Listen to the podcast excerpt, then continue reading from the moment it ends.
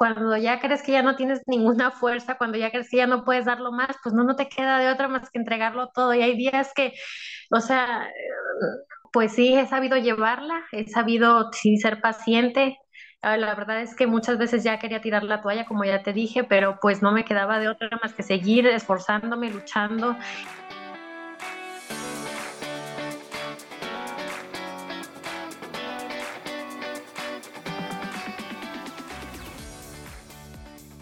Bienvenida al podcast F de Fertilidad. He creado este programa para que tú y yo podamos escuchar diferentes historias contadas en primera persona sobre las diferentes formas de crear una familia. No hablamos suficiente sobre los retos de la fertilidad. Damos por hecho que cuando estemos listas para tener hijos será fácil, pero no siempre es así. El camino puede ser largo, caro, confuso y lleno de dudas, desilusiones y dolor. Este podcast va de pérdidas gestacionales, de infertilidad, de pruebas y tratamientos de reproducción asistida, de donación de óvulos y esperma, de acogida y adopción, de crianza monoparental, de fertilidad LGBT, de la decisión de vivir sin hijos, de los costes económicos, del estrés que genera o del impacto que llega a tener en la felicidad, el bienestar o las relaciones. En definitiva, este podcast va de las formas menos tradicionales de formar una familia y cubre todas las experiencias sin filtros ni prejuicios, los finales felices, las situaciones tristes que aplastan el alma y los que aún están en el limbo. Yo soy Isa, tu anfitriona, y espero ayudarte con este programa a descubrir que no eres la única y que no estás sola. Encuéntrame en Instagram con la cuenta F de Fertilidad. Escucha el podcast F de Fertilidad en tu app de podcasting favorita y suscríbete para no perderte nada.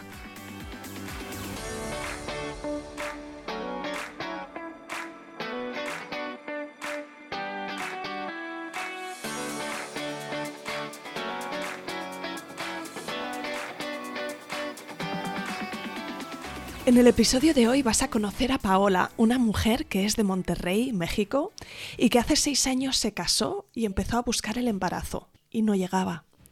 Decidió consultar a su ginecólogo. Se hizo una histerosalpingografía, que es un estudio de las trompas para ver si están permeables. Se lo hizo y resultó que tenía las dos trompas obstruidas. Hasta aquí todo era confusión. Decidió consultar una clínica de fertilidad y en el chequeo con el médico le descubrieron que tenía también un pólipo endometrial y que se tiene que operar por histeroscopia para que se lo eliminen. Se hizo esta cirugía en esta clínica y hasta ahí todo salió bien.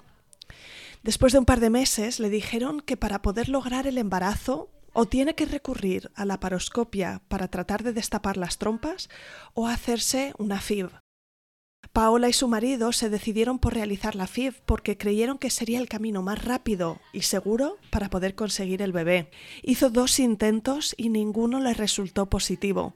Este año se ha hecho la paroscopia por fin, que era lo necesario en este proceso, y resulta que estaba llena de endometriosis nivel 3, en esta cirugía le limpiaron toda la cavidad abdominal de la endometriosis y Paola me dijo que aunque su panorama aún no es muy certero, ha recuperado la esperanza y fe que puede ser mamá.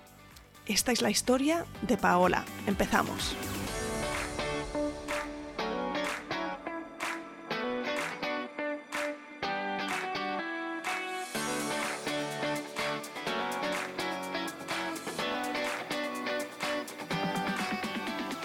Me llamo Paola, tengo 33 años, eh, soy de México y me casé a los 28 años.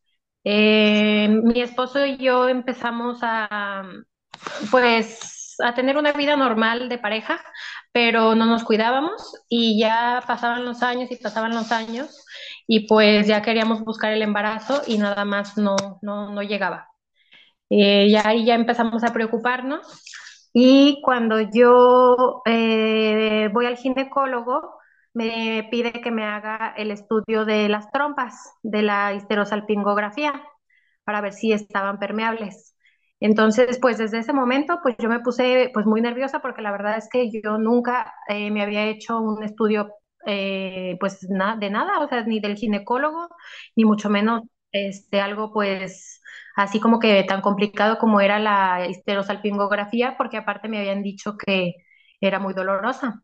Entonces, pues ya total, pues no me quedaba de otra más que pues hacérmelo, porque no, no, no tenía otro camino. Entonces, eh, decido ya eh, hacerme el estudio, tal cual fue muy doloroso y resulta que eh, tengo sí pues las dos trompas este, obstruidas.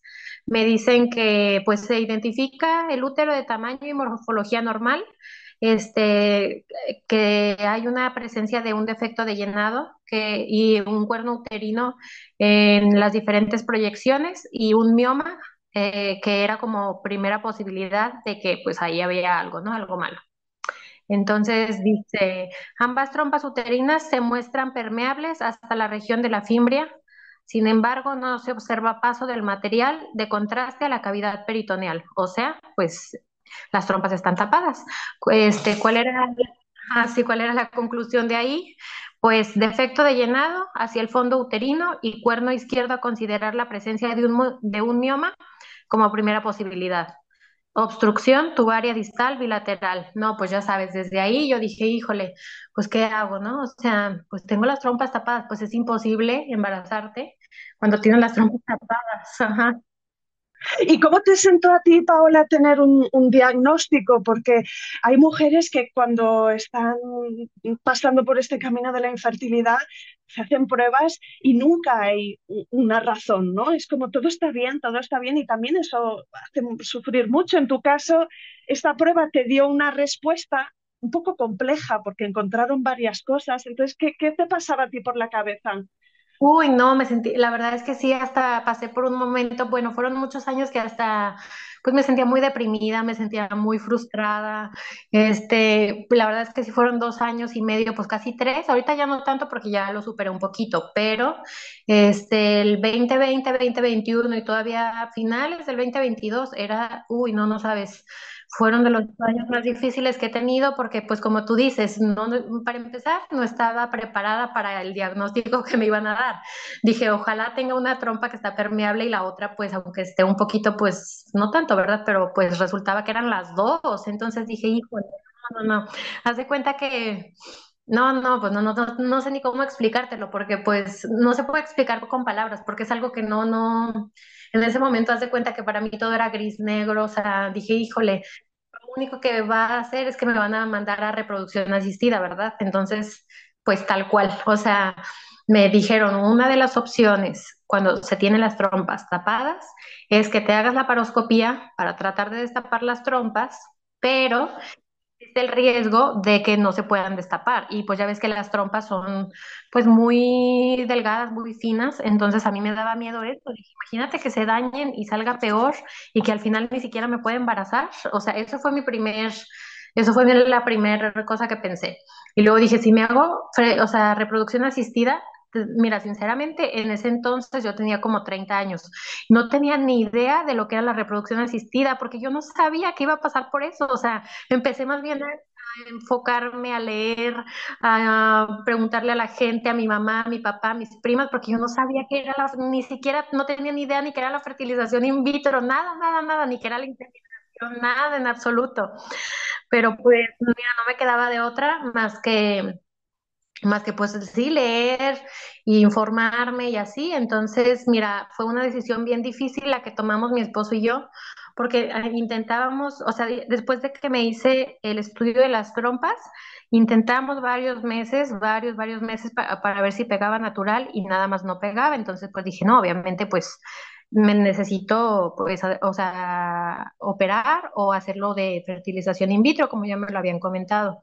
Mira, malamente, este, nosotros pensamos que la fertilización in vitro iba a ser como que el camino más, pues, viable, fácil para tener bebé.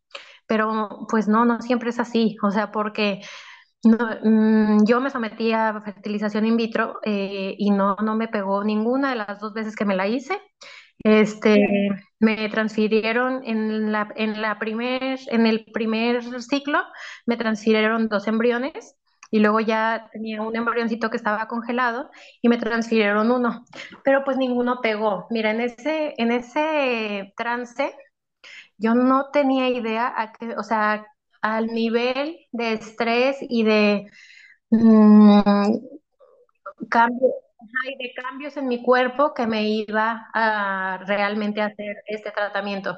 Empecé a engordar muchísimo, a subir de peso, me empezaron a salir pelo, o sea, vello, vello en, el, en la cara y así, o sea, pues todo lo que me estaban este, metiendo de hormonas y así. Bueno, no era una cosa tremenda. Mira, no te puedo ni explicar porque era también ponerte hormonas por vía vaginal y luego este, inyectarte, este, pues sí, o sea, en la pompi cada semana por, con las inyecciones que te dan para que este, maduren los, los folículos. Entonces, no, no era una cosa de verdad que tremenda. O sea, mm, no, no, no, o sea yo creo que la gente que pasa por esto y que no, o sea, aunque le pegue, yo creo que también queda, o sea, sí, sí te marca de por vida, porque es algo que, pues no, no es fácil y aparte es muy desgastante en todos los sentidos, o sea, económicamente es, pues muy caro y también, pues emocionalmente y físicamente y es mucho desgaste, o sea, es demasiado desgaste. Entonces, pues mira, este, me hice, te digo, dos, dos ciclos, ninguno pegó, entonces no, ya sabes, yo estaba que no, no, no, que no cabía en el mundo. Ya dije, ya no quiero intentar nada, la verdad es que yo ya había quedado con la fertilización in vitro, había quedado harta por todo lo que me, por todo lo que conllevó el tiempo, el proceso, el esfuerzo, la dedicación y nada. Entonces yo dije, después de que terminé eso, dije, no, ya, ya no quiero nada, de verdad, o sea, tal vez ni siquiera, tal vez puede que se me dé a mí, o sea, que ser mamá, pues entonces dije, no, ya, demasiado, como que muy forza, o sea, como que estarla forzando mucho para algo que tal vez no era para mí, hasta llegué a pensar eso, haz de cuenta. Sí. Y en todo este proceso, eh, ¿quién tenías en tu entorno que, te resultara un apoyo? Porque decías que lo, lo, comentaste con tus padres, con tu pareja, que habéis estado haciendo equipo ¿no? en, en ello, eh, pero también es muy duro porque el tratamiento, pues te sometes tú a él, ¿no? Primordialmente es la mujer la que tiene que hacer lo, lo gordo. Sí, pues mira, la verdad es que sí, como tú dices, este es muy doloroso y si necesitas una red de apoyo, o sea, necesitas alguien que te escuche porque pues sí, no, no, es nada fácil. Entonces yo tenía pues a mis papás, principalmente a mi mamá, a mi papá, a mis hermanos y a mi esposo y a dos que tres amigas, porque la verdad es que me cerré mucho, o sea, como que me daba, me daba pena, digo ahorita ya aquí, ¿verdad? Pero este, eh, me daba pena contarlo. O sea, Sí, por eso yo no se lo quería contar a nadie porque dije, no, pues es algo también muy personal y como que, este, pues contárselo a cualquier gente, digo, sí, está bien, no, o sea, se lo puedes contar, pero como que es algo realmente muy doloroso y, no, y la gente a veces no sabe realmente el impacto que tiene en alguien el no poder tener un bebé. Y como dices tú, la mayoría de mis amigas ya tenían bebé, es más, incluso ya tengo amigas que tienen hasta tres bebés y se casaron después que yo, o sea, muchos años después que yo. Y yo llevo, pues te digo, seis, sí, seis años casi con mi esposo y nada más nada. Pero bueno, este total, em, ya acabé el proceso de fertilización in vitro y ya le dije a mi esposo, oye, no, ¿sabes qué? Ya no quiero, ya no quiero nada, ya no quiero tener o sea, ya no quiero buscar tener bebés, ya, o sea, ya, ya me, ya, pues ya, ya estoy, ya estoy en mi último, ahora sí, pues sí, o sea, en mi último en la última parada. Entonces ya le dije, ya voy a descansar, voy a hacer ejercicio, voy a comer bien, me voy a dedicar a otras cosas, porque es muy desgastante también estar pensando nada más en, oye, bebé, bebé, bebé. Dije, no, ya. Bueno, total, pues me dijo, sí, está bien, hay que descansar un rato, ya no hay que, o sea, ya dejamos por la paz un rato los tratamientos de fertilidad, este, ya las clínicas, las, pues todo, todo lo que había sufrido y así, nos fuimos de vacaciones un tiempo, este, y ya luego le, me dijo, oye, este, regresando de vacaciones, ahora sí hay que intentar este, hacerte la paroscopía, porque haz de cuenta que más bien mi error fue que yo, sabiendo que tenía las trompas tapadas, primero debía hacerme la paroscopía y luego ya en última instancia hacerme la fertilización in vitro, pero ya en caso de que o sea, primero era la paroscopía, entonces ahí fue nuestro error. Bueno, total, este, me hice la paroscopía apenas en, hace como dos semanas, ajá, literal, porque estoy ahorita en recuperación. Entonces, eh, resultó que tenía, bueno, pues ya me hacen este estudio y resulta que me abren y tengo endometriosis nivel 3.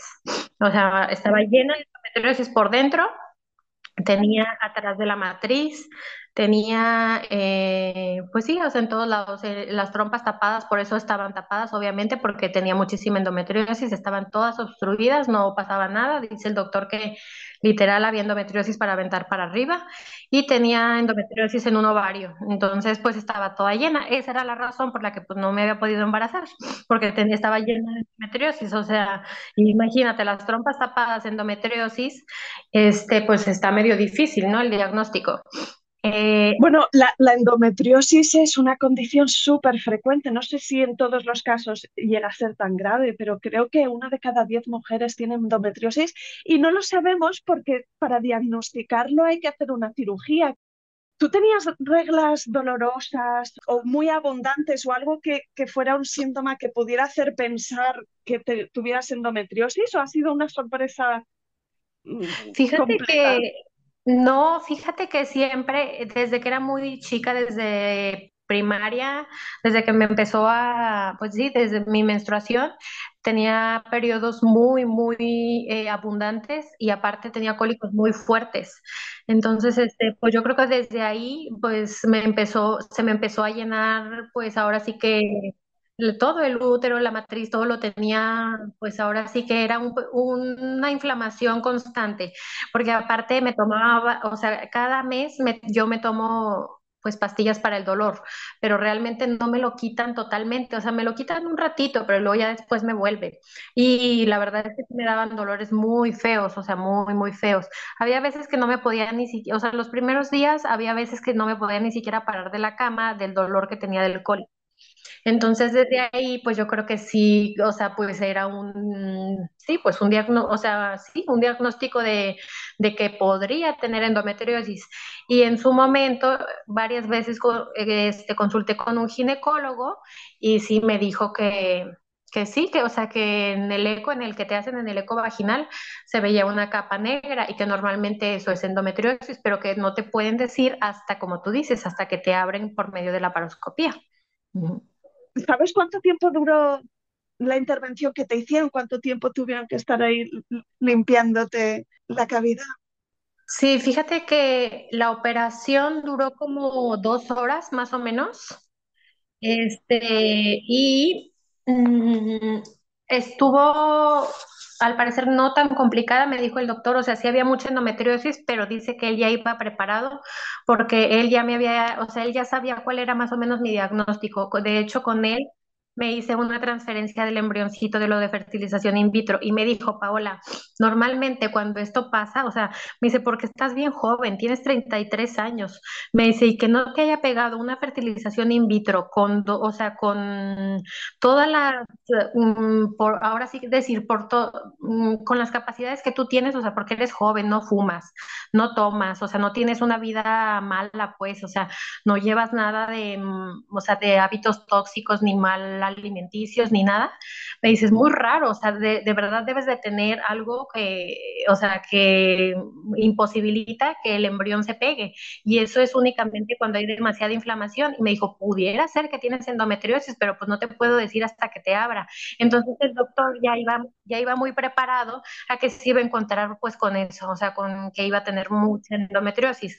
Porque pues imagínate, es que sí, todo mi diagnóstico, dos fertilizaciones in vitro fallidas, o sea, y luego, ah, luego perdí un bebé. Se me olvidó contar este pequeño detalle. El año pasado, en mayo del año pasado, del 2022, eh, perdí un bebé, o sea, ya tenía como tres semanas o un mes más o menos. Digo, no era, no era como que hay gran avance, pero pues ya nunca había dado un positivo en mi vida, jamás en todo lo, seis años que llevaba de casada nunca había dado un positivo y me emocioné demasiado pues porque dije, ay Dios mío, ya pegó por fin natural y no sé qué. Y no, y pues voy a, o sea, no, pues no, obviamente no, no se logró porque pues estaban muy bajos los, las cantidades del embarazo, que estaba en 5.5 me parece y creo que se necesita arriba de 25. Entonces, pues no, obviamente, pues por lo mismo que tenía de la endometriosis y de las trompas, pues no se puede ahí implantar un bebé. Entonces, este, pues sí, no, no pegó, ya dije, no, pues imagínate, ya yo ya estaba de, o sea, de corazón roto a corazón partido, de cuenta. Mm, sí, Sí. sí, sí. Pero quizá ahora también albergas grandes esperanzas, ¿no? Porque has hecho un paso adelante importantísimo con esta laparoscopia.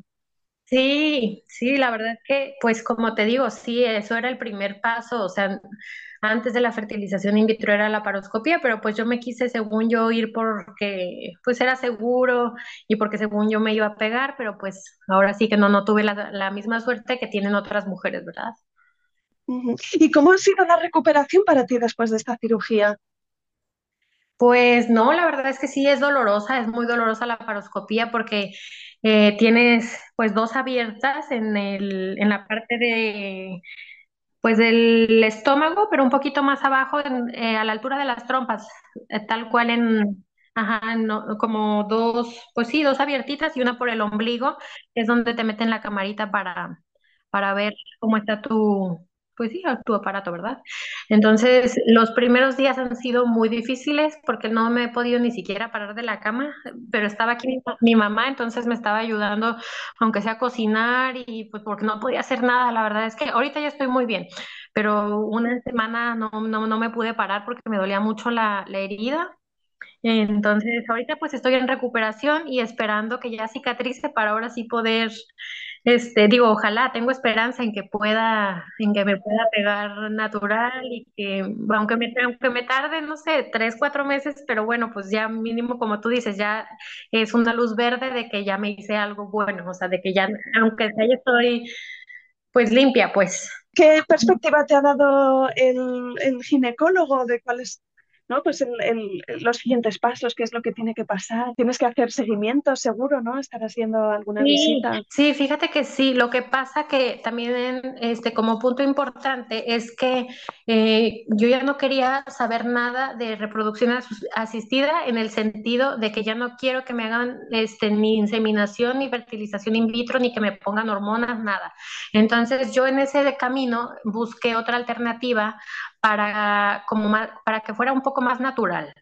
Entonces, encontré lo que es la naprotecnología que es una clínica que está aquí en México, en la Ciudad de México y en Puebla, y él me está ayudando a llevar el método Creighton, que es el que, este, el que graficas, este.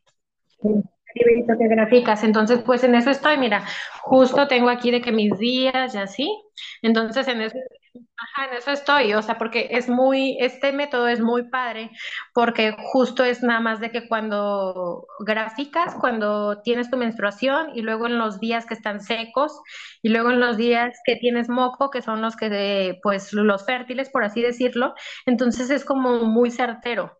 O sea, te ayuda realmente a saber cuándo estás, o, sea, cuándo son los días fértiles, cuándo estás ovulando y cuándo son los días que hay que tener relaciones sexuales. Entonces, eso me ayuda mucho y me gusta porque, pues te digo, es muy natural y es muy práctico. O sea, y no, eh, no es como cualquier aplicación que tienes en el calendario o en el celular, pues, o sea, en la- que no es lo mismo. O sea, este literal te ayuda a saber cuáles son tus días exactos de ovulación y pues en eso estoy ahorita.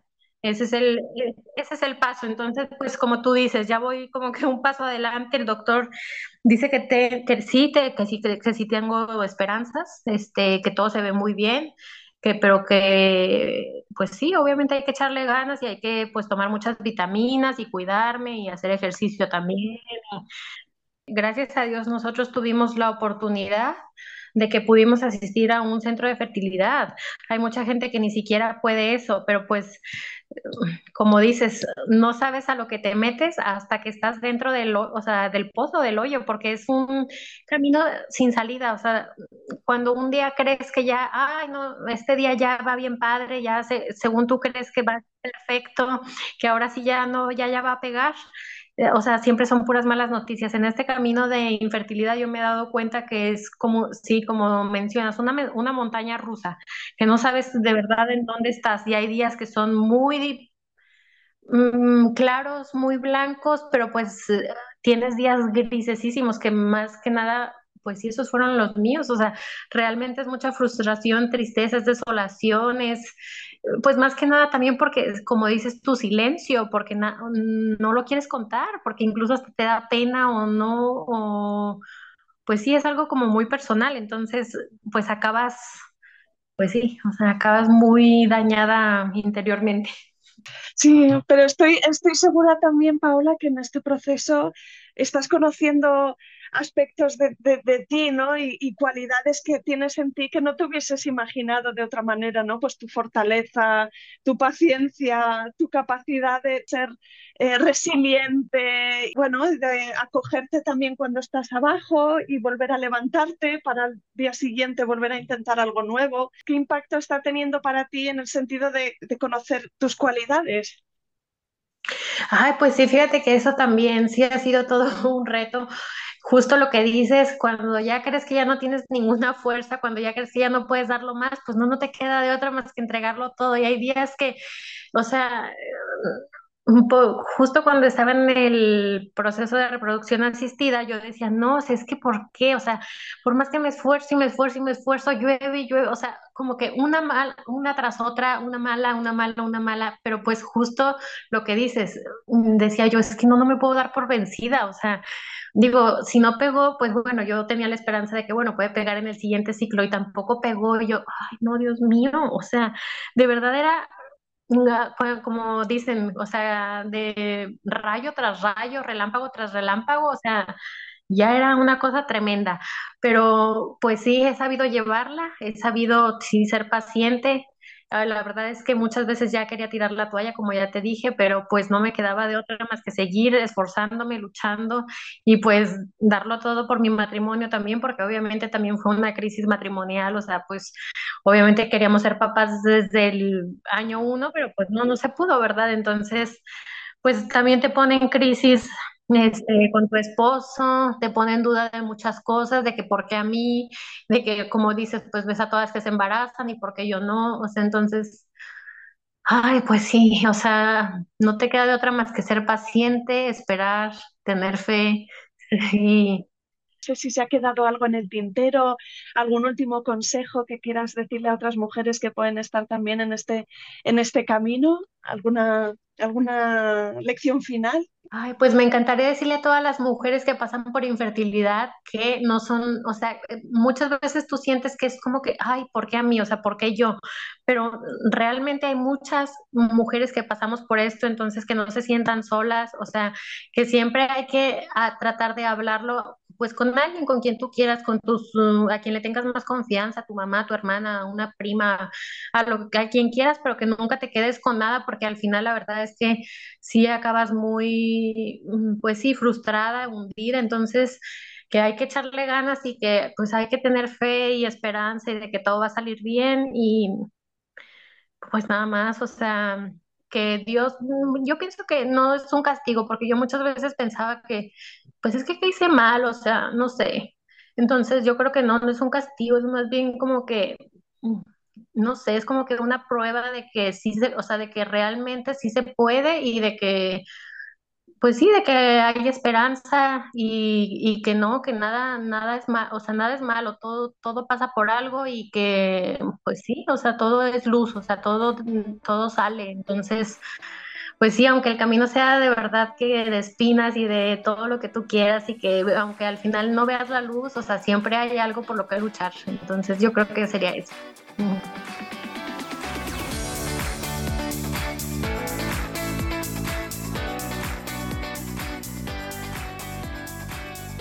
Aquí acaba este episodio.